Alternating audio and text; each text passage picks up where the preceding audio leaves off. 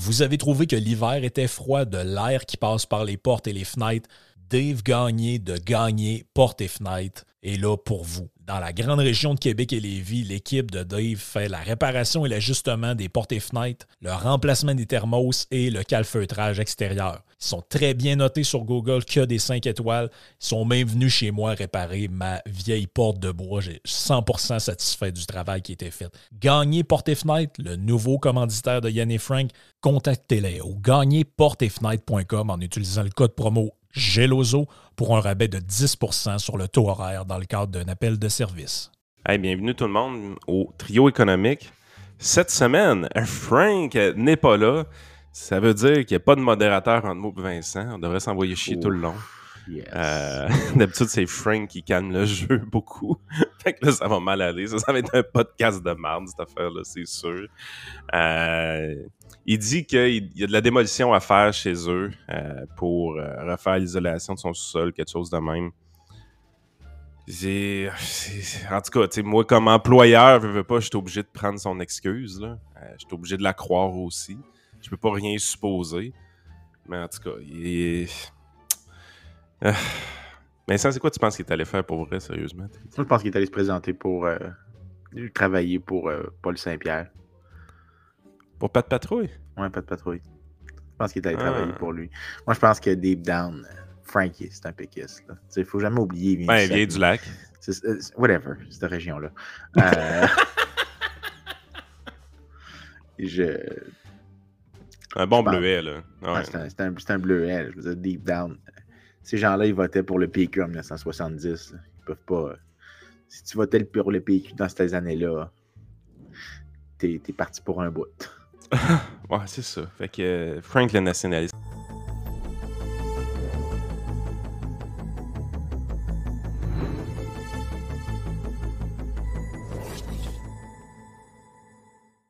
Hey, écoute, aujourd'hui, on, voulait parler euh, des brevets.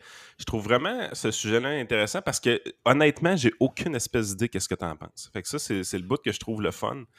Euh, parce que je trouve que c'est un des aspects où est-ce qu'on a fait de l'ingénierie un peu au niveau économique, dans le sens que euh, ma, perception des brevets, c'est afin d'offrir une plus grande récompense aux entreprises pharmaceutiques, par exemple. C'est surtout dans le pharmaceutique qu'on voit l'importance des brevets. On le voit dans d'autres aspects de la vie, là, mais dans le pharmaceutique, c'est là qu'il y a un aspect monétaire qui est plus présent, je te dirais, euh, de, par la grosseur des entreprises, tout ça. Euh, on est, afin d'offrir des incitatifs à la recherche et développement, on se dit, écoute, tu es dans un domaine où est-ce que peut-être 5 personnes sur 10, sur 6 se pètent les dents solides puis euh, perdent le chiclette, le molaire, il n'y a plus rien à faire avec leur dentition d'un coup qui se sont plantés.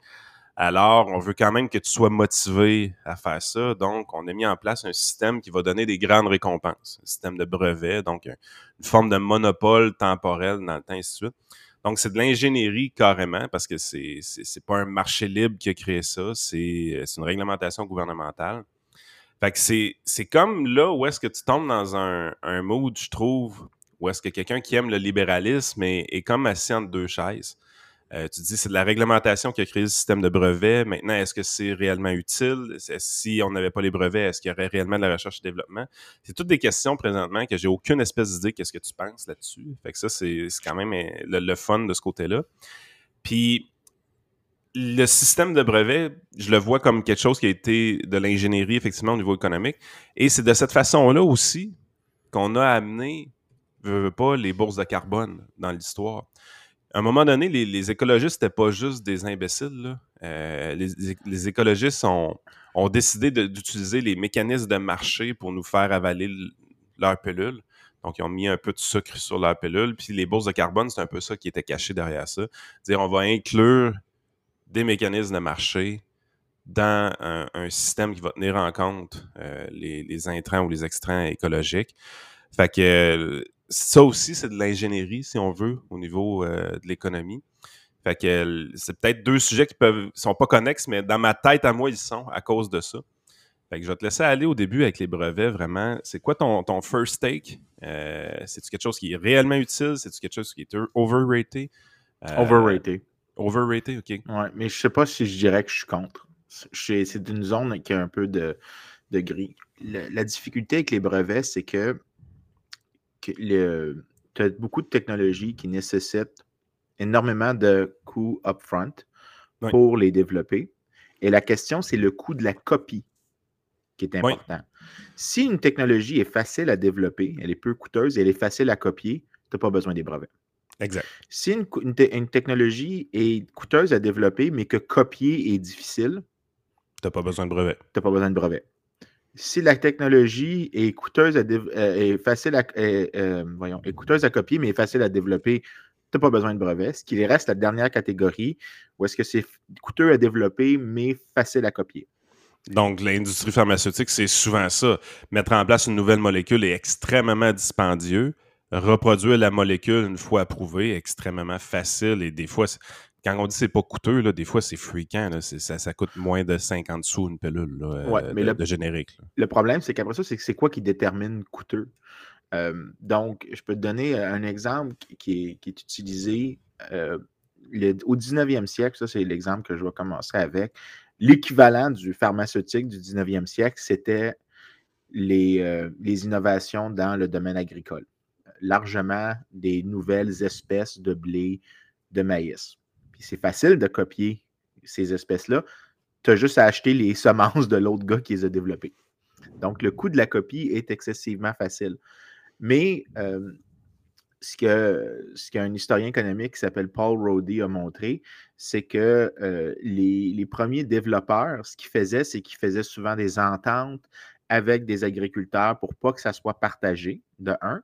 Mais ils savaient que ça allait être partagé éventuellement, qu'il y avait des gens qui allaient tricher. Mais tout ce qu'ils avaient besoin de faire, c'est d'avoir une ou deux années avant que ça soit trop populaire. Donc, il fallait juste qu'ils trouvent des manières de le déployer dans certains endroits où est-ce que c'était plus facile euh, de le développer. Donc, c'est retarder un peu la concurrence pour profiter de ton avantage compétitif. Exactement, mais ils avaient l'air de le réussir parce que ce qui se passait, c'est que ces nouvelles semences-là étaient absolument. Euh, il n'y avait, avait, pas de brevet à cette époque-là. Euh, mais quand tu regardes au 19e siècle, la quasi-totalité des nouvelles espèces de blé, de maïs, de coton sont introduits aux États-Unis où il n'y a pas de, euh, de brevet. Donc, ça n'a pas l'air d'être 100% nécessaire. Ça apparaît euh, quand les premiers brevets, euh, honnêtement, ben, Vincent? Ah, tu peux remonter très loin dans le temps. C'est quelque chose qui s'est fait pendant longtemps. La question souvent, c'est pas est-ce qu'un pays n'a pas de brevet, comme je viens de dire, c'est plus à quel point les brevets sont respectés compréhensif. Ben, respecté aussi, mais est-ce que c'est permis de les utiliser?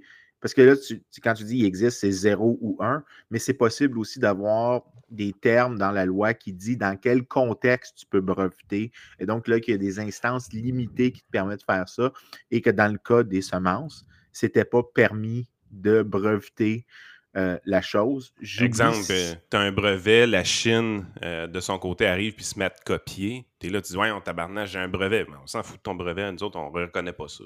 Exactement. fait que ça, c'est un, exemple parmi tant d'autres, mais la valeur du papier du brevet, c'est que dans le fond, c'est qu'il y a une opération gouvernementale pour protéger le détenteur du brevet, pour s'assurer que la concurrence n'ait pas lieu dans son département.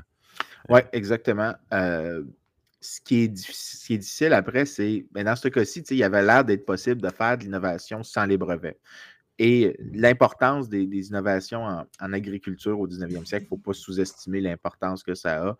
Ça explique à peu près la moitié des gains de productivité qu'il y a en agriculture à cette époque-là. Euh, largement parce qu'à cause de ça, ça permet de mieux concentrer la production dans les meilleurs endroits. Donc, au lieu de faire d'essayer de faire du coton euh, en, Virginie, tu peux en faire plus en Caroline du Sud, puis tu libères des terres en Virginie pour faire autre chose euh, qui est plus valorisé. Donc, tu veux, euh, tu veux utiliser cette, nouvelle technologie-là, mais elle s'est développée sans, sans des brevets. Donc, ça a l'air que ce n'est pas impossible de faire ce développement-là. Mais le problème, c'est qu'il y a quand même des cas où est-ce que c'est difficile d'essayer d'imaginer. Ça ne veut pas dire que c'est impossible. Il y a peut-être des manières de créer des barrières à l'entrée par l'entrepreneur lui-même. Donc, par exemple, tu pourrais, un hôpital pourrait interdire euh, tu fais une entente exclusive entre, disons, un manufacturier de biopharmaceutique, parce que c'est l'exemple qu'on utilise aujourd'hui, qui dirait tu n'as pas le droit de prendre d'autres médicaments que le mien et tu n'as pas le droit de partager mon médicament avec d'autres parties. Donc, tu, sais, tu pourrais avoir des ententes comme ça qui peuvent se développer, des ententes d'exclusivité. Il y a des manières pour le manufacturier, le fabricant en soi, d'augmenter les coûts de la copie. La question, c'est ce que lui est capable de faire, ce que lui a le droit de faire, parce qu'il y a des choses qu'on interdit qui empêchent les entrepreneurs de développer des moyens qui encouragent l'innovation chez eux, euh, ce qu'il a le droit de faire et ce qu'il peut faire. Est-ce que c'est suffisant? Puis c'est là que tu dois arriver. Si ce n'est pas suffisant, puis on va enlever le légal, on va juste dire juste ce qui est technologiquement possible. Ce qui est, ce qui est, ce qui est technologiquement possible, est-ce que c'est suffisant? Si la réponse c'est non, c'est pas suffisant, ben là, il y a un cas pour les brevets. Donc, tu vois que, c'est vraiment précis le cas pour les brevets. Parce qu'il y a une surutilisation du brevet aussi. Je veux dire, j'ai utilisé l'exemple pharmaceutique pour voir si réellement de la réglementation au niveau des brevets pourrait réellement être utile, même dans la perspective de libéralisme de marché. Mais il y a de l'abus aussi au niveau des brevets. Je pense que l'exemple le plus frappant que les hommes vont avoir en tête, c'est les rasoirs. Euh, on a tous vu des publicités de Gillette, par exemple, à dire notre rasoir a 22 brevets. What the fuck is that shit? Là? Tu sais, c'est genre, t'as vraiment sacré 22 brevets sur ton petit Christy de rasoir euh, avec des lames jetables euh, pour pas être copié par ton compétiteur, des affaires de même. T'es là, tu dis OK, ça ici, on est en présence d'abus parce que c'est pas vrai qu'il y a de la recherche et développement incroyable chez Gillette. Euh, c'est pas vrai que ça coûte les yeux de la tête développer des nouveaux produits. C'est vrai que c'est facile à copier, mais en bout de ligne, c'est toujours bien un Christy de rasoir. Euh, oui, mais c'est ça. Il y a aussi, là, tu peux avoir la question de est-ce que c'est vraiment une innovation qui ne pourrait pas se faire?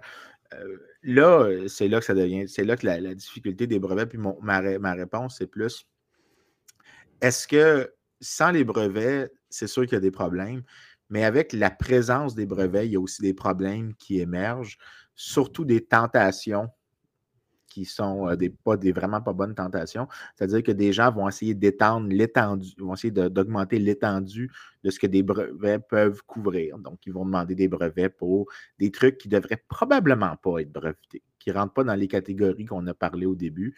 Et là, ce que tu se passes, c'est que tu as une extension débile des brevets dans des affaires que ça fait aucun sens, comme les rasoirs que tu mentionnes. Et là, euh, ça devient à toute fin pratique du protectionnisme d'une certaine manière qui se déguise sous la forme de brevets. Et là, c'est socialement coûteux euh, d'avoir ça. Puis, euh, un des effets pervers que les gens oublient, c'est que plus, disons, tu as des fonctionnaires qui, qui sont, viennent capturés par l'industrie qui le réglemente. Donc, ceux, donc, les fonctionnaires qui produisent les brevets sont capturés par ceux qui veulent des brevets. Et là, tu as des brevets pour des trucs insignifiants qui empêchent la, copie. Bien, le résultat, c'est qu'il peut avoir un petit effet pervers où l'État va rediriger la recherche dans certaines directions. Euh, et pas dans des directions qui sont socialement bénéfiques. Puis il y a un exemple qui est dans la littérature, c'était euh, une économiste qui s'appelle Petra Moser elle a regardé ce qu'on appelle les, World Exhibitions, qui étaient les grandes expositions scientifiques du 19e siècle. Et elle a regardé pour toutes les inventions qui étaient à ces expositions-là. Euh, puis c'était des expositions internationales. Ce qu'elle a regardé, c'est que les pays qui participaient et les types d'innovation qui étaient présentés, est-ce que le type d'innovation qui était présenté était prédit par le type de brevet qui existait dans les pays qui participaient à, l'exposition? OK, donc ce que tu viens de dire, autrement dit, c'est tu regardes la quantité de brevets qui étaient mis dans un pays, donc tu doutes où est-ce que se passe l'innovation réellement. Donc, si tu vas dans une foire scientifique qui présente les nouvelles inventions de l'année, tu te doutes que la liste, normalement, devrait être sensiblement pareille s'il y a une corrélation entre innovation et brevet. Exactement. Et la réponse, c'est que oui, ça dirige la recherche énormément. Euh, parce que ça protège un peu les rentes de la recherche. Mais le problème, c'est que ça ne veut pas dire que c'est la recherche qui est socialement valorisée. Si tu pousses pour protéger, disons, des compagnies de rasoirs, ben là, ce que tu vas passer, c'est que tu vas augmenter les ressources investies dans, dans la recherche en rasoir versus, disons, la recherche en nouvelles semences agricoles. Mais ça ne veut pas dire que les semences agricoles sont moins valables, sont moins valorisées socialement que les rasoirs. C'est ça le, problème des brevets, dès qu'ils émergent, le politicien peut s'en servir pour diriger les choses, diriger l'activité économique, faire de la planification, et ça peut mener à des résultats qui sont pas ceux qui maximisent la croissance économique. Donc, il y a un cas au minimum pour limiter les brevets dramatiquement. Ou peut-être, si c'est impossible de déterminer comment les, limiter, peut-être ça serait mieux de faire un, ça c'est ma préférence personnelle, un first do no harm. C'est qu'on ne sait pas à quel point ça peut avoir des effets pervers. C'est peut-être mieux de rien faire en soi et euh, d'essayer de laisser les entrepreneurs innover pour créer les coûts de copie qui sont suffisamment élevés dans des ententes, puis en fait enlever les barrières législatives qui existent, comme par exemple, tantôt je parlais d'une entente exclusive entre une, pharmaceutique et euh, un hôpital qui dit Tu n'as pas le droit de revendre mes, pilules, puis si d'ailleurs tu les revends, il y a des pénalités, on va te poursuivre, il va y avoir des, responsabilités civiles. Euh, tu peux établir des choses comme ça. Tu peux aussi faire des ententes. Ça, d'ailleurs, il y a des choses qui sont interdites. Euh, la, chose que. Les chercheurs. Tu dis aux chercheurs qu'ils n'ont pas, le droit de, pas le droit de partager leurs recherches avec des concurrents. Donc, si, mettons, je travaille sur un projet X et je, travaille chez Pfizer, je n'ai pas le droit d'aller chez Merck après. Ah, mais ça, euh, c'est euh, quasiment tout le monde qui sont dans ces domaines-là ont des clauses de non-concurrence comme ça. Exactement. Donc, ça, c'est des, mesures, mais il y, a des endroits que ce n'est pas légal, ça, en passant, des ententes de non-compete de ce style-là. Euh, ben, dans ce cas-ci, c'est peut-être une bonne chose qui existe, que tu enlèves des barrières qui empêchent aux firmes de créer les coûts de copie qui sont suffisamment élevés pour qu'eux puissent innover. Parce que historiquement, les firmes sont capables de créer des barrières à la copie.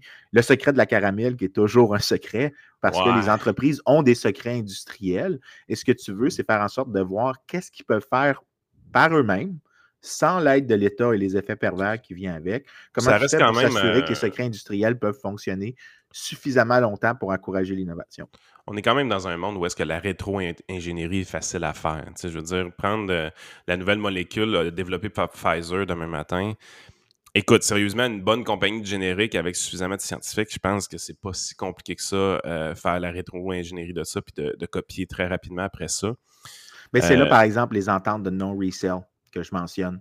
Que c'est-à-dire, ce que tu as besoin, c'est juste suffisamment de temps pour récupérer, pour pouvoir bénéficier de ta position d'être le seul producteur. Ça, c'est le bout qui est important, hein, parce qu'au niveau des brevets, je pense que c'est un peu plus modulé maintenant, parce qu'il y a été une époque où c'était 10 ans, c'était 15 ans, par exemple, les brevets, tout ça. Mais tu sais, je veux dire, si tu arrives tu me dis, écoute, tu peux faire breveter tes rasoirs si ça te tente, là. Euh, seule affaire, c'est que la protection qu'on donne pour une innovation sur des rasoirs, c'est trois mois. Ben, ça serait logique d'une certaine façon. Tu sais, en fonction. C'est quoi, autrement dit, on va la, longueur du brevet dans ma tête devrait être en fonction du budget de recherche et développement. Dans le sens que si euh, le produit que tu viens de développer euh, a nécessité des centaines de millions de dollars, euh, que tu un brevet de 10 ans peut se défendre probablement. si au contraire, ça a pris, ça, t'a coûté 500 000 de développer cette affaire-là, ben, si c'est un brevet de trois mois, c'est bien correct. Euh, je pense qu'on va te donner un head start. On veut encourager la recherche et le développement, mais je veux dire, d'aller faire breveter pour des années des affaires qui ont quasiment coûté rien à développer, euh, je pense que ça ne fait pas de sens non plus.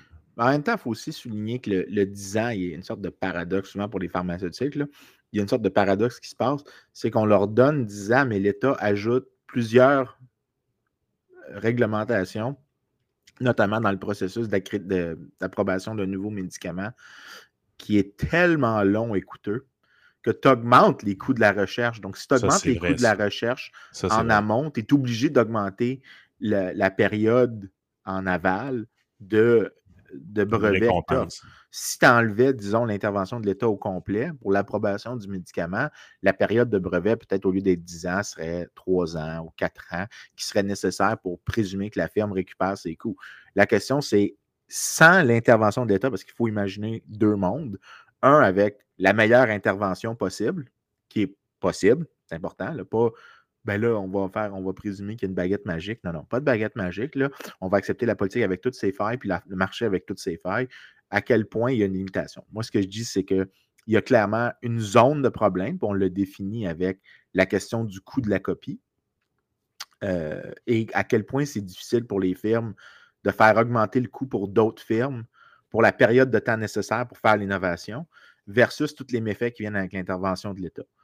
Euh, je te dirais que dans la plupart des secteurs, on pourrait enlever les brevets, les domaines comme la pharmaceutique, la recherche génétique, euh, ça devient plus difficile de, de faire un cas contre les brevets. Mais en même temps, quand tu regardes et tu creuses un petit peu derrière, c'est dur de dire que l'État a vraiment amélioré dramatiquement les choses. Au pire, parce que l'exemple que j'ai dit avec le, fait qu'on augmente les coûts en amont, ben, au final, tu es comme en train de dire, ben, si, si le cas de l'État est en faveur des brevets dans ce domaine-là, c'est pas un cas genre décisif, puissant de l'État dominé dramatiquement. L'État a comme à la limite amélioré un petit peu, mais Mais elle a créé des problèmes. Mais veut, pas, il y a une exagération au niveau euh, de, des, brevets, ça c'est définitif, qui eux-mêmes amènent des, des impacts négatifs euh, dans d'autres aspects. Fait que je pense qu'il y, a de l'abus au niveau des brevets, c'est assez clair. Euh, c'est trop utilisé, on essaie de trop protéger ou de trop. puis de voir les compagnies investir aussi du temps, des efforts, des ressources humaines, des ressources financières pour le développement de brevets également, euh, qui ne serait pas. Euh, tu vois que c'est une forme de lobbying un peu déguisé, dans le sens qu'on utilise l'aspect scientifique de la chose pour obtenir des rentes, euh, obtenir protection gouvernementale. Fait il y a des aspects très cartels dans cette histoire-là, mais il y, a, comme des bienfaits à ça. la, bonne nouvelle, c'est que contrairement à, du racketing avec euh, la mafia, par exemple, c'est que tu n'essaies pas de te protéger contre la personne qui crée elle-même le problème. Euh, c'est vraiment un problème qui est réel, le fait que la récompense doit être gigantesque si tu veux avoir un gros budget de recherche et développement. Euh, parce qu'il n'y a personne, il n'y a aucun investisseur qui est assez fou pour dire écoute, je vais essayer de développer des nouveaux médicaments à coût de centaines de millions de dollars puis me ramasser dans une situation où est-ce que le gars qui a attendu patiemment pour me copier euh, peut même concurrencer puis le vendre à un prix qui est tellement ridicule qui fait en sorte que je ne ferai jamais d'argent avec mon, ma recherche et développement. Ben, c'est là aussi que des fois, puis là, c'est là que des fois les gens, euh, il moi, je suis vraiment un fan de, Mises, mais pas pour les raisons que la plupart des gens aiment, parce qu'ils aiment Mises pour les trucs de monnaie et de banque centrale. Moi, ce que j'ai toujours aimé de lui, c'est ce qu'on appelle la dynamique de l'intervention. C'est qu'une fois que l'État intervient, il change tellement de perspective, d'incitation, que ça a la con, mais plus tu cumules dans le long terme, plus il va avoir changé la direction de l'innovation. Exemple qui s'applique de ça à ici, les lois sur la concurrence. Les lois sur la concurrence limitent la capacité de faire un monopole. Oui. Mais si, disons, les pharmaceutiques sont ce qu'on appelle un monopole naturel, c'est bien dans le cas du problème du coût de la copie, parce que si tu es un monopole naturel, ça, ça veut dire qu'il y, a des y a des coûts tellement élevés pour s'établir, pour commencer, que le marché par lui-même va laisser juste une firme être présente. Right? Mais dans ce cas-ci, un monopole naturel règle le problème de la copie parce qu'il n'y a personne qui peut entrer sur le marché tant et aussi longtemps que la rente qu'il impose comme monopoliste n'est pas trop élevée parce que là, s'il la met trop élevé, là, il encourage de l'entrée. Donc, il faut qu'il la garde dans un certain niveau. Donc, c'est possible d'avoir un peu plus d'innovation euh, qu'autre chose. Puis, un des points qui est fait souvent par des gens comme euh, Romer ou euh, euh, Demsetz et Alchin, qui sont des économistes vraiment connus, c'est que si tu veux innover, tu n'innoves pas pour 2% des parts de marché. Tu veux innover pour avoir le marché au complet. Mmh. Donc, la question, c'est quand l'État intervient, le cas du monopole naturel étant unique, mais d'autres cas, disons juste que tu as une grosse cote part du marché, ça ne veut pas dire quelque chose de négatif. En fait, si tu as une grosse cote part du marché, tu l'as peut-être parce que tu as innové puis tu as éliminé un concurrent ou tu as éliminé un ancien secteur qui existait avant en créant un nouveau produit de meilleure qualité euh, qui est un substitut à. Donc, ce que tu veux, aussi, c'est quand l'État, disons, intervient pour casser des firmes qui sont trop grosses, ce qui se fait plus autant aujourd'hui que, disons, dans les années 30 à 70, 80. Mais quand tu cassais ces monopoles, quand tu essayais de casser les. Tu, tu, allais juste sur la base de la part de marché qu'une firme avait. Ben, ce que l'État faisait, c'est qu'il décourageait un peu l'innovation dans les domaines où est-ce que c'était facile à copier. Parce que la firme, ce qu'elle a, c'est qu'elle se dit j'ai 3-4 ans pour profiter le plus possible avant que des nouvelles personnes apparaissent. Maintenant, on le voit aujourd'hui en passant. pour 3-4 ans, BlackBerry a une position dominante. BlackBerry a innové. BlackBerry sait que pour 3-4 ans, elle doit continuer son produit puis de vendre à des primes élevées. Mais éventuellement, il y a des gens qui ont copié, qui sont rentrés. BlackBerry a disparu. iPhone a eu une position dominante pendant une bonne période de temps, éventuellement. Et a innové dramatiquement, mais après ça, Android, d'autres sont apparus pour faire compétition et éroder les parts. La question, c'est qu'ils ont été capables d'avoir une position dominante suffisamment longtemps pour que ça vaille la peine d'avoir fait l'innovation. C'est ça Ton point est bon. C'est, là-dessus, c'est, ça aussi. Le niveau de complexité de l'innovation est vraiment important dans cette histoire-là. Puis c'est là que le coût de la copie joue beaucoup parce que même si je ne crois pas que iPhone avait besoin de brevets tant que ça de leur côté. À cause justement que le coût de la copie reste quand même élevé. Dans le sens que, regardez la puissance technologique de ces, euh, de ces machines-là qu'ils nous ont mis dans les mains. Euh, qui coûte à peine 1000 dollars. Tu sais, tu dis, comment ça, à peine 1000 pièces 1000 pièces c'est beaucoup d'argent. À ta peu, là. Mais tu n'as plus besoin d'acheter un appareil photo, tu n'as plus besoin d'acheter un Rolodex. Exactement. Regardez la quantité d'appareils que ça a remplacé. Euh, ça coûte à peine 1000 dollars à produire. Probablement, c'est, peut-être un peu plus élevé que ça, surtout au niveau euh, d'Apple, parce que la rente au niveau d'Apple, c'est qu'ils ils se sont protégés de leur concurrence avec leur appareil. Hein. Toutes les applications que vous voulez mettre là-dessus, toute la musique que vous voulez downloader, toutes les, les choses que vous voulez payer avec ça, il y a une cote-part de 30% qui va euh, à Apple à chaque fois. Donc, il y a une forme de subvention probablement dans cette histoire-là. Si je te vends un appareil à Apple, 1000 dollars ou 1200 dollars, il y a des grosses chances que peut-être ça coûte un petit peu plus cher que ça. Mais tu vois, ça, c'est une manière de réduire le coût de la copie. Des ententes d'exclusivité, les gens, les gens voient ça toujours méchamment, les ententes d'exclusivité. Mais la raison qu'une firme fait une entente d'exclusivité, ou fait ce qu'on appelle l'incapacité de shifter entre des applications. Microsoft avait été accusé de la même chose au début des années 2000. c'était dans le budget fédéral. Hein? Ah oui, je sais. dans le budget fédéral, on voulait interdire euh, l'utilisation de les fils uniques. Fait qu'Apple a ses propres fils. Euh, puis tu dois absolument avoir des fils à Apple. Puis euh, on sait, ils, payent trop cher. On paye trop cher pour les fils à Apple. Mais le gouvernement canadien va dans une législation de ce côté-là parce que l'Europe l'a fait également. Ouais. Mais, moi, la conséquence évidente dans ma tête, c'est de dire c'est beau, éventuellement, ils vont juste te vendre le téléphone plus cher. Parce que si tu leur enlèves une source de profit facile comme la vente de fil, ben. Mais aussi, ce qui va se passer, c'est que maintenant, c'est parce que ce que tu veux, encore une fois, puis ça, c'est important. Étrangement, ça, c'est la, grosse paradoxe en économie de la croissance, c'est qu'un peu de monopole, c'est bon pour la croissance. Il y a une quantité optimale de monopole tu veux des grosses parts de marché? Parce que tu veux, si tu dois avoir des coûts fixes d'innovation qui sont très élevés, tu veux pour au moins une période de temps la capacité de récupérer tes coûts d'innovation puis de faire un profit qui est important. Ça, ça veut dire qu'il faut que tu trouves des manières de retarder l'entrée de tes concurrents.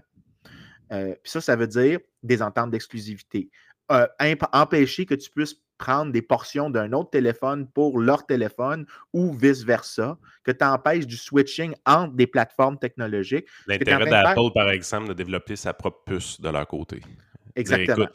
si je développe ma puce, tu ne pourras pas venir prendre la puce. Quand tu prends la plupart des appareils Android, par exemple, si je ne me trompe pas, c'est Intel qui fait les puces là-dedans. Puis si je dis des niaiseries, euh, c'est improvisé ce show-là. Hein. Fait que vous avez le droit de le dire dans les commentaires sans me traiter de cave. Là. Ben, euh, on peut te traiter de cave même si tu as raison. Hein. Ouais, mais il faut, euh, faut avoir une raison euh, justifiée pour ça. Malheureusement, toi, des fois, tu en as. mais les gens dans les commentaires, souvent, la, la, raison est mauvaise. Ouais, quand je parle d'assurance, c'est c'est généralement là que je me, je me fourre. je ne suis pas assuré très, très bien. Hein? Mais, en tout cas, joke poche. Mais l'idée, c'est que si tu es capable de faire ces ententes-là, Peut-être qu'après, quand on regarde à n'importe quel moment, ça a l'air, ça n'a pas l'air efficace, ça n'a pas l'air bien. Mais il faut que tu te poses la question en amont, le gars, il, a fait ça pour pouvoir, en se disant, si je fais cette décision-là, c'est parce que ça rend l'innovation maintenant bénéfique. Parce que Apple, ils n'ont pas commencé à concevoir le téléphone en se disant, oh oui, on va faire un câble qui, qui, va être comme les autres. Ils se sont dit, là, là, regarde, ça, c'est les coûts qu'on doit déployer. Là, ça, c'est l'équipe de recherche. Comment est-ce qu'on fait pour s'assurer de continuer ce projet-là? Donc, dans ce cas-là, tu ne veux pas interdire ces choses-là parce que tu veux garder les, bienfaits de l'innovation. La seule chose, ça, c'est la chose la plus importante, c'est que tu ne veux jamais mettre des barrières à l'entrée légales contre les concurrents. Donc, tu veux permettre à quelqu'un qui se dit, le gars, là, ça fait trop longtemps qui a mis trop de barrières à l'entrée. Puis moi, je pense que j'ai une meilleure manière à des coûts plus bas d'utiliser les mêmes ressources puis créer un produit supérieur. Mais tu ne veux pas l'empêcher de rentrer dans le marché puis éliminer ce gars-là. Mais lui, ce qu'il va faire, c'est qu'il ne va pas l'éliminer en prenant 50% de sa part de marché. C'est qu'il va y prendre tout son marché au complet en étant un meilleur producteur. Puis on le voit, le monde du téléphone, c'est ça. BlackBerry, quoi, en 2007-2008, c'était 90% du marché. Je ne sais même pas si ah, BlackBerry est, Ça existe encore. Ça, existe, encore, mais je ne peux pas croire qu'ils ont plus que 0,03% du marché. Là. Non, je, pense qu'ils ne sont plus dans le domaine. Et quand je dis que la compagnie existe encore, là, ils ne fabriquent plus vraiment de téléphone. Ou si en fabriquent encore, sérieusement, c'est très limité. Mais euh, ils, sont, ils font carrément autre chose. C'est quoi qu'ils font, justement? Mais je sais qu'ils avaient leur système de, de PIN. Était euh, vraiment... C'est de la sécurité. Euh, ils font vraiment de la sécurité informatique à ce temps. Mais tu vois, eux ont été obligés de changer de domaine au complet. Mais qu'est-ce qui s'est passé? Ils sont passés de top dog à on va juste quitter le marché au complet. L'innovation, ce que ça fait quand tu n'as pas de barrière à l'entrée, mais que tu n'empêches pas les ententes d'exclusivité, les trucs que j'ai mentionnés, le truc du câble. le gars de Research in Motion, il était en train d'acheter un club d'hockey pour mettre à Toronto, rappelez-vous. Il allait avoir un nouveau club de la Ligue nationale. C'était Blackberry qui était en arrière. Ah, mais sa position dominante a duré quoi? Cinq ans? Ah, ça a été vite. c'est ça le point que je fais, c'est ça. C'est étrangement, ces trucs-là qui ont l'air anti-compétitifs sont en fait hyper compétitifs parce que ce qu'ils font, c'est qu'ils encouragent des gens à développer. Si tu ne mets pas de barrière légale à l'entrée, tu encourages les gens à ne pas faire compétition intra-industrie, mais à faire de la compétition outside. Donc, d'essayer d'entrer en créant soit un substitut ou en créant une nouvelle gamme entièrement de, produits dans la même catégorie. Donc là, ce que tu fais, c'est que les gens, euh, au lieu de faire compétition pour une part du, ce qu'on dit, c'est competition for a part of the field versus competition for the field. Fait que ce que tu veux, c'est que tu es premier ou premier très dominant ou rien. Mais dans ce cas-là, c'est que si tu regardes sur 10, 15, 20 ans, au lieu de regarder sur une année, tu n'auras pas une situation de monopole. Tu vas juste avoir des grosses compagnies qui se succèdent très rapidement, qui disparaissent une à la suite de l'autre.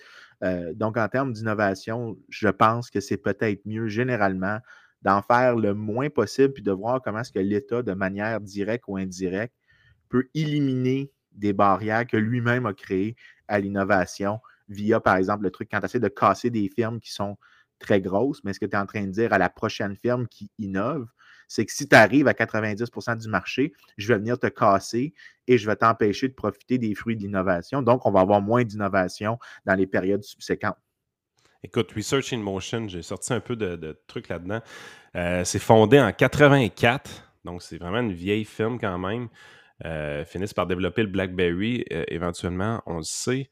donc, je descends un peu l'histoire vite. Euh, euh, en 97, il rentre en bourse avec 115 millions de dollars euh, qu'il raise. Euh, à ce moment-là, Basili embarque assez rapidement.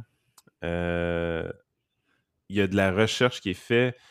ça, c'est bon. BlackBerry. La réputation de BlackBerry commence à, prendre beaucoup d'ampleur. le cellulaire embarque en 2002 de leur côté. C'est juste pour du texto, évidemment. Il y a un million de souscripteurs en deux ans. On est au début des années 2000. Euh, les souscripteurs en 2007, on est à 9 millions au niveau de Research in Motion. Et ainsi de suite. 2007, euh, qu'est-ce qui arrive? Apple. OK, le début de la fin de Research in Motion. Apple, premier téléphone iPhone qui sort sur le marché. Puis là, la merde, elle pogne avec euh, Research in Motion. Euh, le plus, mon premier cellulaire, c'était un BlackBerry. Moi aussi. Moi aussi. Euh, j'aimais ça, sérieusement. Pour texter, là, les, ah, le clavier était incroyable. J'adore. C'était magique. Ouais, ça, c'est la chose que je m'ennuie le plus, par contre, de BlackBerry. C'était que c'était tellement facile pour moi d'écrire. Euh, puis avec le, petit scroll sur le côté, là, c'était tellement facile de faire de l'édition de mm. texte. Mais je veux dire. Hey, check ça. De, 2002, là, ils, ils démarrent leur service de téléphone. 2007, le iPhone sort. 2009, Jim Basili essaie d'acheter les Coyotes de Phoenix pour l'amener à Hamilton, en Ontario. Puis, c'est ça, aujourd'hui, écoute, ça vaut combien la, la compagnie BlackBerry aujourd'hui? Ça vaut 2 milliards. Ça vaut plus rien, là, par rapport à ce que c'était. là. Fait que 2 milliards, ça, ça veut dire que son flot de revenus, c'est probablement. euh, Des contrats de sécurité. Ça doit être. Il doit avoir- pour, pour une valeur de 2 milliards, il doit avoir quoi, à peu près 100, 150 millions de revenus par année? Euh, non, excuse-moi, 200, 300 millions de revenus par année à peu près. Ah, écoute, je vais aller chercher les financials, j'ai ici. Euh, Écoute, écoute, écoute, c'est pas grand-chose, sérieusement. Ouais, parce que les gens pensent quand tu dis la compagnie vaut 2 milliards. C'est un peu. La règle que je fais, c'est pas Fait que exactement. l'earning per share est négatif. Fait qu'ils font pas de profit, première Wow. des choses. Wow. OK, les revenus, je les ai ici. Annuel 2020, 1 milliard de, de revenus avec des pertes de 152 millions. 2021, 893 de revenus. Fait que c'est en décroissance. C'est vraiment une compagnie qui marche avec ses brevets euh, puis ses, ses, ses je suis surpris que encore. revenus soient si. En fait, je comprends pas comment la valeur pourrait être 2 milliards s'ils ont des pertes aussi importantes. Ça, ça, ça, ça veut vraiment dire que les, les- les brevets valent quelque chose en soi. Comme le. C'est un peu. Ça, d'ailleurs, c'est un exemple aussi. McDonald's, le demain matin, si McDonald's changeait de nom, il, il- il perdrait, je pense, 700 milliards de valeur. Juste parce que le nom a tellement une réputation que les gens ont ça. Donc, des fois, Ça, t'as c'est un l'autre aspect de la game actif brevets. différent. Ouais. Les brevets, marque de commerce, c'est un autre aspect, un revers d'une médaille qui, qui- qui est assez semblant. Écoute, en, en 2021, BlackBerry perd 1,1 milliard. Une perte financière de 1,1 milliard sur des revenus de 893 millions. C'est assez spectaculaire, pareil. Euh, on arrive en 2022, ils font de l'argent en 2022, 12 millions de profits, mais sur des revenus qui continuent de baisser, 718 millions. Fait qu'ils ils baissent de revenus d'environ 150 millions par année euh, présentement BlackBerry. Tu sais, c'est- une compagnie qui, on va voir disparaître. C'est une question de temps. là. Ouais, mais si, si, s'ils valent 2 milliards avec les chiffres que tu me dis, c'est parce qu'ils ont un actif. Tout ça, c'est un truc qui est vraiment aussi difficile que, à la con. Mais ça, c'est un des gros problèmes qu'on a en termes de mesure de la croissance économique. C'est ce qu'on appelle le capital intangible. Donc, généralement, quand on fait des mesures de PIB, on va, on va calculer ce qu'on appelle le capital tangible, donc les machines, l'équipement, les trucs que on, voit l'achat qui est fait. Mais il y a un concept qui s'appelle intangible capital, qui est toute la forme de capital qui sont spécifiques à des firmes, mais qui ne sont pas facilement échangées sur le marché. Et en fait, Brevet, que marque de commerce. Ben, brevet, brevet, brevet, tu pourrais peut-être le voir lorsqu'il y a des ventes de brevets. Ouais. Donc, tu transfères ton droit à quelqu'un d'autre. Mais il y a des formes de capital aussi qui sont. Puis ça, c'est vraiment super difficile à mesurer parce que c'est des capitaux qui sont uniquement valides pour une firme. Ça a une valeur, mais seulement pour cette firme-là. Donc, par exemple, euh, moi, si j'étais. Puis ça, c'est quelque chose que j'explique souvent sur la littérature, par exemple, sur les, les PDG. Un PDG d'une compagnie, sa rémunération, si, mettons, il est là depuis 30 ans à la même compagnie, ses talents sont spécifiques à la compagnie parce qu'il connaît l'intérieur. Si tu le transférais dans une autre compagnie, son Perd de 30 ans d'expérience ne vaut pas autant dans une autre firme parce que le capital qu'il a acquis, l'expérience qu'il a acquis est firm spécifique, comme on dit. Mais tu as plein de formes de capitaux qui sont comme ça, du capital humain, des équipements, des trucs que tu ne peux pas transférer facilement et on ne peut pas voir cette valeur-là. Et quand on essaye de mesurer toutes les formes de capital intangible, qui sont généralement spécifiques à des firmes, on réalise qu'on on- on mesure très mal le PIB. Et en fait, plus souvent qu'autrement, ce que ça veut dire, c'est que, par exemple, on sous-estime, euh, on on sous-estime la croissance économique, euh, on sous-estime les gains de productivité. Euh, il y a plein de petites choses que quand on essaie de tenir compte du capital intangible, euh, les, résultats sont, puis c'est pas parfait, mais on trouve des, des résultats vraiment différents sur, euh, sur l'activité économique. Ben, une de nos victimes de la semaine, euh, c'est par rapport aux marques de commerce. Fait que ça- tu vas voir le lien assez vite. C'était justement quelqu'un qui chialait là, que ses- sa paire de cleats euh, de soccer, Hmm. après 10 semaines, était brisée. Puis c'était des souliers à 400$. Puis Ronaldo les avait portés. Puis blablabla. Puis... Mais des compagnies comme Nike, euh, Under Armour, qui investissent énormément dans le sponsorship de vedettes, euh, qui va directement pour la, faire augmenter la, la- la- valeur de la marque de commerce. Tu sais, je veux dire, regarde, j'ai un gilet Under Armour sur le dos. Est-ce qu'il est de qualité? Oui, tout à fait. J'adore mon gilet Under Armour. Euh, par rapport à un gilet d'une compagnie inconnue du même type, est-ce qu'il est de meilleure qualité? Je suis obligé de dire que oui, en général. Est-ce que c'est énorme la différence entre les deux? Pas tant que ça. Euh, pas tant que ça au niveau de la qualité. Il y a des avantages, mais ils ne sont pas si grands que ça. est-ce que ça justifie entièrement la différence de prix entre euh, le gilet de qualité Under Armour et celui d'une firme plus inconnue, mais sensiblement pareil? Absolument pas. Euh, c'est pas une question de recherche et développement. Dans le cas d'Under Armour, c'est clairement le logo. Je l'ai payé. Euh, veux pas. C'est un peu tannant, c'est que c'est toujours dur de trouver des films de qualité aussi exceptionnelle que les produits que Under Armour vont faire ou que Nike vont faire sans avoir le pouvoir de la marque derrière.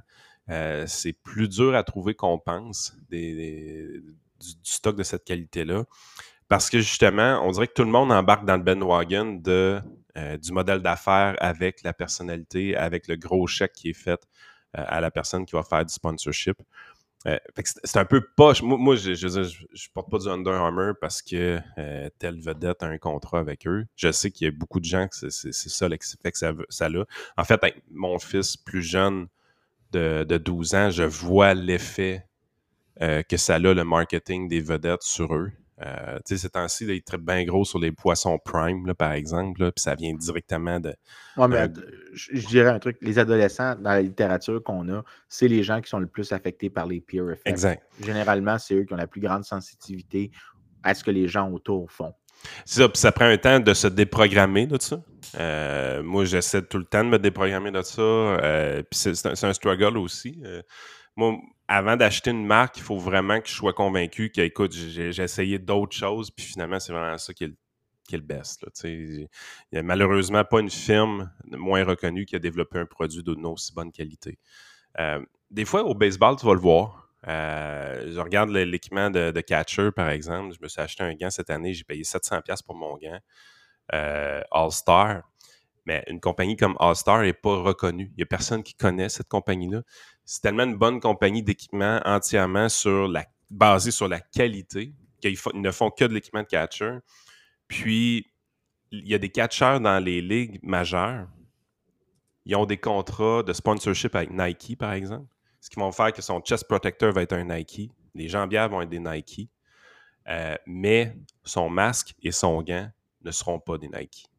Euh, son masque va être des fois un Force 3, par exemple, parce que c'est les meilleurs masques en termes de commotion cérébrale. Euh, il y avait des, clauses, ça c'est une autre affaire aussi.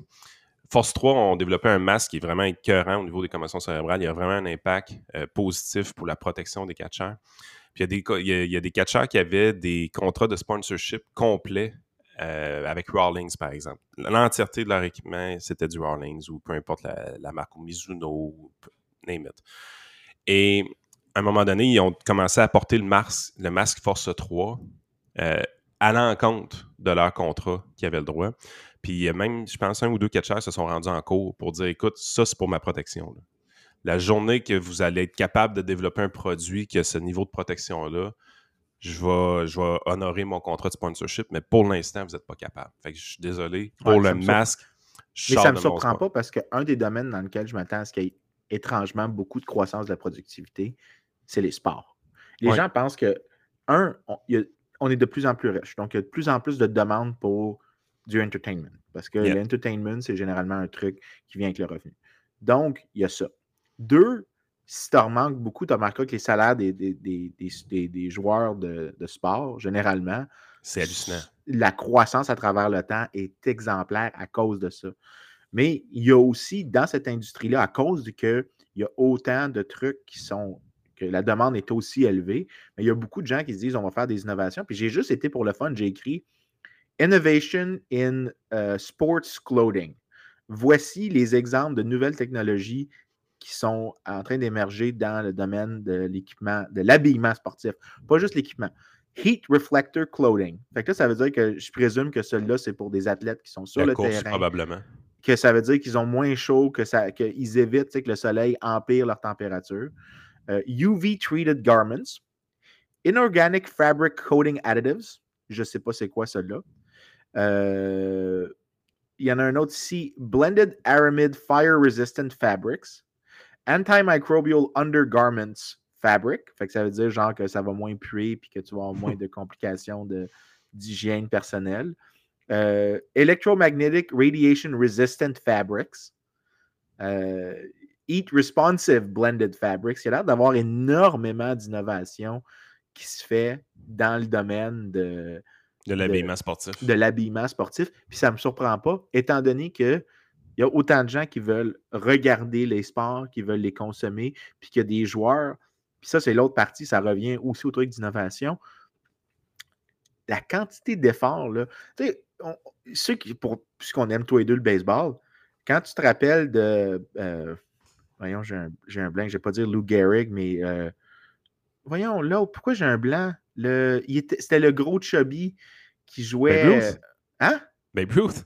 Oui, Babe Ruth, Callis, pourquoi j'ai blanqué comme ça? Mais tu sais, il mangeait comme un porc, mais il était juste bon naturellement au baseball. Il était, c'était juste qu'il avait un instinct, mais il n'a jamais investi autant d'efforts que, disons, des Barry Bonds euh, à essayer de développer le set de talent euh, qu'il y a. Même chose au football, by the way. la quantité d'efforts qui sont développés. Avant, tu avais juste des quarterbacks qui, faisaient le high school quarterback, ceux qui, essayaient d'aller dans la ligue, mais tu regardais leur salaire, ils étaient payés genre des pinottes dans le temps que c'était euh, avant que ce soit le Super ben, Bowl Cup, c'était le... ce, qui est spécial, c'est que ce que tu as vu, c'est qu'à un moment donné, l'argent est arrivé dans ces sports professionnels-là. Les, les, athlètes ont commencé à faire des gros salaires ça l'a amené une, époque un peu euh, débradée dans le sens qu'il y en a qui sont tombés dans la drogue, il y en a qui sont tombés, c'était des gros fêtards. Tu donnais beaucoup d'argent dans les mains de kids, puis ça, virait, là, ça corrompait leur esprit était corrompu à côté, puis ça amenait beaucoup de problèmes. Sauf que il y a eu une maturité qui, a, grandi à l'intérieur de ce sport-là. Donc, l'argent a été dévié aussi pour aller dans des financial planners beaucoup, les, agents, des choses comme ça. c'est là qu'on disait, ah, c'est rendu une business. Puis là, la personne qui négociait des contrats de marketing devenait vraiment importante, puis tout ça. Mais on n'avait pas développé l'aspect business tant que ça encore parce que c'est une industrie qui manquait encore de maturité. Ce que tu vois des athlètes 2020, 2021, 2022 de plus en plus, des Connor McDavid par exemple, ou de ce type d'athlètes-là, c'est que maintenant, ils ont intégré le concept complet de la PME au niveau de l'athlète, ce qui fait en sorte que le gars, qu'est-ce qu'il mange? C'est pas lui qui se fait manger. OK? Il, y a 5-6 employés au minimum. Il est rendu avec un chef cuisinier, un diète, euh, quelqu'un qui suit la diète, tout ça. Euh, il y a un personal trainer aussi. Personal trainer, exactement. Il y, a son, agent qui embauche. Il y a, il, y a, plus il y a son stade de sécurité. Exactement. Exactement. Donc, ils sont vraiment dans un mode maintenant que c'est devenu des vraies de vraies entreprises. Euh, ce qui fait que tout est axé sur la recherche et développement. de bon point en passant. Je ne l'avais jamais vu de même, mais tu as absolument raison. Je n'avais jamais vu ça de même. Mais effectivement, LeBron James, c'est une PME. Oui, quand même. Une grosse PME, mais une PME. C'est définitivement des PME. Puis je pense même que LeBron James appartient à une ancienne époque un peu, où est-ce qu'on se fiait carrément juste sur le talent et tout ça. Mais maintenant, les joueurs investissent dans l'équipement, investissent aussi dans les méthodes d'entraînement. Euh, il existe de la technologie qui est tout simplement fantastique. Euh, au, baseball, je pense qu'on le voit beaucoup. Au hockey, on commence à le voir également. Euh, les gars essaient de développer des nouvelles techniques pour lancer plus fort, être plus précis, être capable de s'entraîner 12 mois par année. c'est rendu des machines de, développement parce que c'est un, c'est un événement tu sais, dans le fond, moi, pour être bon dans ma job, j'ai besoin d'être généraliste. Euh, j'ai besoin de savoir beaucoup de choses, pas nécessairement en profondeur, sur une tonne de sujets. Fiscalité, finance, économie, name it, OK? Le hockey, le baseball, le football, c'est le contraire. Pour être vraiment bon, tu investis beaucoup dans la spécialisation. Euh, fait que tu sais, tu mets tout tes efforts, tout ton argent, tout ton temps sur augmenter la vitesse de ton lancer, la précision de ton lancer, euh, répétition du mouvement qui est toujours pareil. Pour... C'est ce qui amène aussi des blessures de, répétition dans, ces sports-là. Ben, l'autre euh, aspect qui est investi justement sur la médecine, euh, le suivi thérapeutique, les physiothérapeutes en prévention, tout ça, je disais, les gars entretiennent leur corps d'une manière qui est tout simplement phénoménale à cette heure. Oui, puis écoute, mais ça revient pas mal à ce qu'on disait. Le fait que tu ailles, puis une industrie qui se fait accuser souvent d'agir comme regarde, une grosse industrie méchante, puis il y a des choses que j'aime pas de l'industrie sportive, notamment leur, leur, euh, proximité avec les politiciens locaux, puis d'avoir des subventions pour des stades olympiques. Puis Je suis rarement très fan de ça, en fait. Pas rarement, tout le temps. Pas très fan. Jamais. Euh, tout le temps, pas très fan. Mais, euh, mais en même temps, les gens les accusent d'être des grosses firmes, puis que des fois, peut-être que. En fait, en fait, dans la loi, by the way, aux États-Unis, il y a une exception dans la loi antitrust pour les ligues sportives. Donc, il y a une exception pour le NBA, le MLA, euh, la MLB, excuse, euh, NFL, NHL, ils ont des exceptions parce que c'est une entente collusoire. Là, je veux dire, tu limites le nombre de firmes dans le marché, le nombre de games, le nombre d'outputs. Fait qu'il y a une exception dans la loi pour ça. Mais tu as des gens qui disent que c'est pas bien, etc., etc. Mais au final, le fait que tu aies des rentes de monopole qui existent, parce que c'est ça qui se passe. Tu es la NHL, il y a des rentes de monopole, peu importe comment tu le regardes. Un économiste va dire que c'est ça. Mais dans ce cas-ci, ce que ça fait, c'est que les rentes encouragent tellement l'effort en amont chez les athlètes pour se développer, pour avoir accès à ces salaires-là. Et justement, puisqu'il y a une compétition de tous les athlètes pour participer à ça, bien, au final, ce que tu vois, c'est un sport de plus en plus intéressant, de plus en plus incroyable à regarder. Euh, je veux dire, tu regarderas une game de hockey des années 70. C'est pas la même euh, affaire. C'est pas la même affaire. Là. Je veux dire, je suis sûr que si on regardait. Le... Ben, écoute, euh, cette semaine, Chipper Jones euh, donnait une entrevue, puis il disait écoute, Chipper Jones avait des statistiques incroyables au bâton avec les Braves d'Atlanta. C'était freak. C'est facilement des moyennes de 300 et plus. Il dit avec le pitching d'aujourd'hui, oubliez ça, je suis un frappeur de 200, 220. Ça, ça Parce que souvent, il y, a beaucoup de nostalgie au baseball en disant les frappeurs aujourd'hui, ils frappent même pas pour 300, tout ça. Lui, il arrive et dit écoutez, là, j'en suis un frappeur de 300. Je, suis un solide frappeur de baseball. J'ai toujours été considéré comme étant un excellent frappeur. Avec le pitching d'aujourd'hui, impossible. Je frappe pour 200 j'ai envie de regarder. Je ne sais pas si c'est calculé parce que les statistiques au baseball, je les trouve plus faciles à comprendre que genre au hockey. Mais au baseball, les gens comme ils comprennent pas. Tu frappes une balle, tu frappes une balle, puis c'est fait. Mais c'est pas vrai, on est d'accord que c'est pas vrai. Mais un truc que je suis sûr qu'on pourrait faire comprendre, c'est la vitesse sur glace. Genre, à quel point maintenant les athlètes sont plus vite sur glace. Puis je suis en train de chercher, genre, j'ai écrit euh, Average Speed on Ice NHL Data. Puis j'essaie de voir s'il y a des années différentes, mais je ne suis pas capable de trouver, genre, des périodes différentes. Mais je suis sûr que si on regardait, on peut voir que je suis prêt à mettre ma main au feu que la vitesse, genre d'un d'un offenseur dans la, pour les Canadiens en 1970 euh, est peut-être 10-15% plus lent qu'aujourd'hui euh, pour la même équipe. Euh, puis les Canadiens de Montréal étaient bien meilleurs dans le temps qu'aujourd'hui. probablement pour d'autres équipes, c'est encore mieux. Au baseball, je l'ai. Je vais te donner un exemple. Au baseball, je l'ai, OK? Euh, ah oui, la vitesse entre les bases. Oui, et average velo euh, à la sortie du bâton en 2023, présentement, le leader, c'est Aaron Judge, 96 000 à l'heure.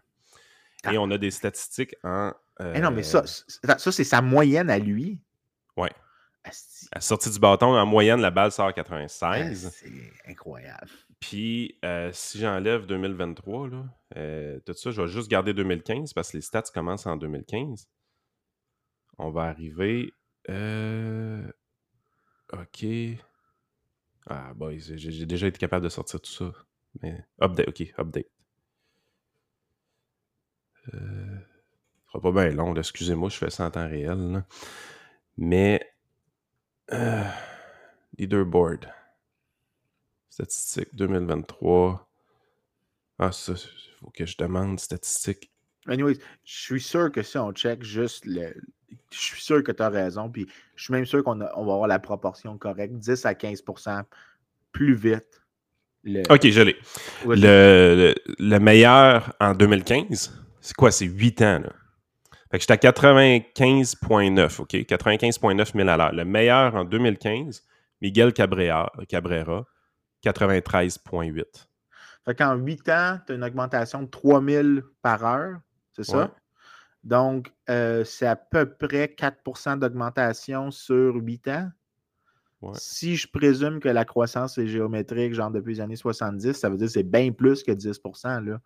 Euh, parce que ça, ça veut dire 4% sur 8 ans, c'est à peu près euh, c'est à peu près 0.3 d'amélioration par année. Miguel Cabrera, qui était le champion 2015 dans cette catégorie-là, qui est Exit Velo. Puis c'est des bâtons de bois, il n'y a pas d'innovation technologique. C'est la seule chose que. Puis il n'y a pas l'affaire de changement climatique comme on a vu dans les nouvelles non plus.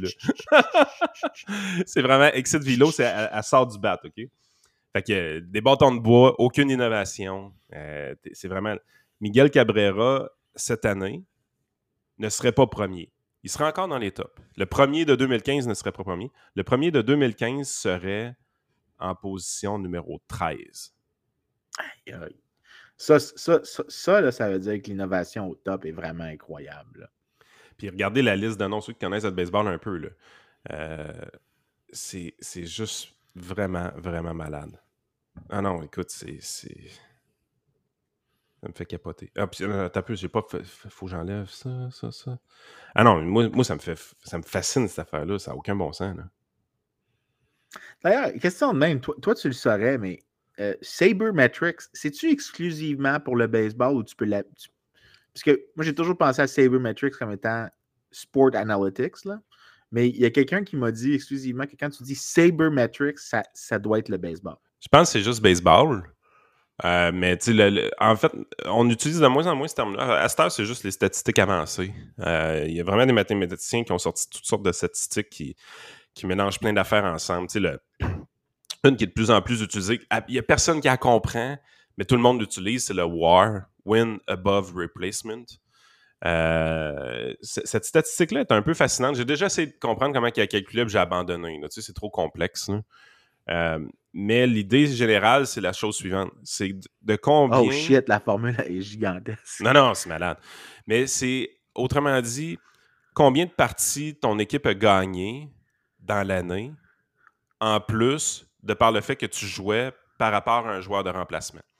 Donc, le, meilleur joueur 3A qui devrait prendre ta place au champ centre, par exemple, ben, le fait de t'avoir, d'avoir Mike Trout au champ centre pour les Angels, ça représente combien de victoires dans l'année? Souvent, ça va être 4,2 euh, victoires, par exemple. On a 4,2 victoires de plus parce qu'on a Mike Trout et non pas un joueur de remplacement euh, à sa place. Euh, il y a toutes sortes de, statistiques comme ça maintenant qui existent. Puis oui, effectivement, là, les, quand on parle de complexité au niveau de la formule, là, c'est, c'est fréquent. Oui, en fait, il y a trois fonds. Il y a je le regarde, là, je suis sur le site de. Ça s'appelle Dear Sports Fan. Il y a l'air d'avoir trois fonctions qu'il faut que tu estimes. Il faut que tu fasses une première fonction pour estimer un autre argument. Puis après ça, celui-là va dans l'autre, puis qui retourne dans le truc final. Donc, il faut que tu estimes, tu as trois étapes de construire ta statistique mais as-tu vu euh, comment le développement statistique est, développé au baseball? Mais pourquoi il est développé de même? C'est que toutes les équipes sont rendues avec des départements de statistiques avancés. Il y a, les, les, les, il y a, un recrutement de joueurs qui se fait, il y a un certain recrutement d'entraîneurs qui se fait, mais il y a aussi un recrutement de mathématiciens qui se fait dans les équipes de baseball. C'est drôle, tu dis ça, j'ai envie de checker. Je vais aller sur le site web où est-ce que la plateforme d'embauche des économistes, là, puis je vais regarder. Je suis sûr qu'il y a des économistes dans les teams de baseball. Écoute, je vais regarder la, période depuis 1er août. Euh, je vais écrire baseball. il n'y en a pas dans cette période-là. Il y en a-tu dans la période subséquente? Parce que je suis sûr qu'il y a tellement d'économistes qui travaillent dans le privé parce que les économistes sont entraînés comme des statisticiens, mais aussi, contrairement à beaucoup de gens qui font, parce que tu vas avoir des gens qui font des stats, donc genre du, des business analytics, ou des gens qui vont faire biostatistiques souvent, et ils ne vont pas avoir des situations où il y a des comportements humains qui sont en jeu, qui troublent la question de la causalité. Parce que les gens vont souvent faire des trucs vraiment étranges comme. Euh, en fait, un exemple que j'aime beaucoup qui est sorti récemment, c'est une étude sur le vaping qui disait que euh, les, fumeurs étaient. Euh, les gens qui faisaient du vaping étaient deux fois plus susceptibles d'avoir un cancer du poumon que d'avoir que les gens qui fumaient avant. Mais l'étude n'avait pas tenu en compte la question de est-ce que c'était des gens qui ont toujours fait du vaping ou c'était des fumeurs qui fumaient avant, qui ont décidé d'aller vers une option qui était moins problématique pour la santé parce qu'ils avaient des problèmes de santé? Fait que tu sais, l'économiste est bon pour étudier les comportements humains puis comment les gens s'ajustent à des changements d'incitation. Puis là, l'étude, quand il avait dit, ben le gars, il faut que tu regardes ceux qui étaient fumeurs avant, puis tu regardes leur fonction d'âge, puis tu remarqué que quand tu essayais de trouver avec ça, en fait, le vaping réduisait les risques de cancer chez les, parmi les fumeurs. Donc, les fumeurs, oui, le vaping n'est pas aussi bon. C'est mieux de ne pas fumer que de fumer. Mais si tu es pour fumer, fais du vaping, de la cigarette électronique. Mais les économistes sont bons pour spotter des trucs de comportement. Le baseball, chaque fois que la, MLB euh, va changer des règles, elle va changer les comportements des joueurs, elle va changer les comportements des équipes, elle va changer plein de trucs que tu ne peux pas juste présumer que le, joueur est comme un, atome dans l'univers qui n'a pas de décision, qui n'a pas d'agence. Il faut que tu considères comment est-ce que lui fait des choix. Puis la raison que les économistes sont généralement prisés par des trucs comme ça, c'est parce qu'on va penser au choix de la personne pour en tenir compte euh, de manière que ça ressemble à des résultats de laboratoire plus, plus exactement? Ouais, je cherchais à voir s'il y avait des jobs justement pour des économistes. Ça n'a pas l'air. En fait, j'ai trouvé des jobs d'économistes dans des teams et tout ça, mais c'est tout axé sur le marketing. Euh, puis euh, ces trucs-là, j'ai pas rien vu euh, lié aux statistiques pour l'instant. mais tu sais, ça, ça, me surprend pas. parce que tu sais, je pense que les joueurs ont été plus rapides à aller dans cette direction-là. Mais les équipes commencent de plus en plus à, investir de l'argent aussi de leur côté euh, pour, euh, pour augmenter la, la, statistique. le film Moneyball, ça a été un peu le cas avec les Aces d'Oakland. Euh, mais c'est une question de, Il reste que le meilleur film toujours de baseball, c'est Fields of Dream. Ben oui. Il faut quand même le souligner là. Ah, il y en a des, bons films, des bons films de baseball, il y en a quelques-uns. Ouais, on va aller au Patreon, fait qu'on continue la, discussion à l'instant. Une heure pile, parfait. Good.